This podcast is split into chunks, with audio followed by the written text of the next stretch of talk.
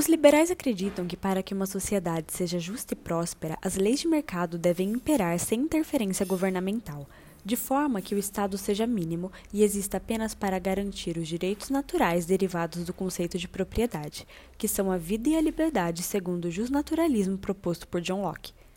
Segundo essa linha de pensamento, a mão invisível do mercado faz com que este se autorregule. Sendo assim, eventuais crises são resolvidas naturalmente pela ação orgânica do próprio mercado, e a interferência estatal apenas agrava os problemas. Em uma sociedade liberal, a desigualdade é vista como um fator natural e inerente ao ser humano. O problema social a ser solucionado é a pobreza e não a desigualdade em si.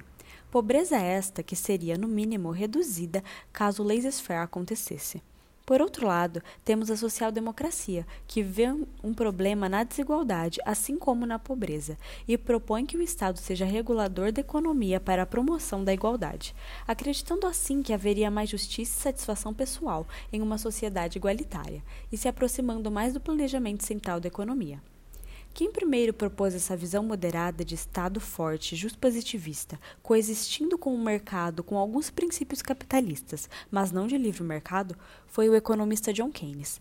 Essa visão é uma das mais aceitas atualmente, sobretudo pelos mais jovens, que se deparam com a tendência para a total restrição das liberdades individuais que movimentos revolucionários trouxeram, mas que ainda acreditam no ideal da igualdade.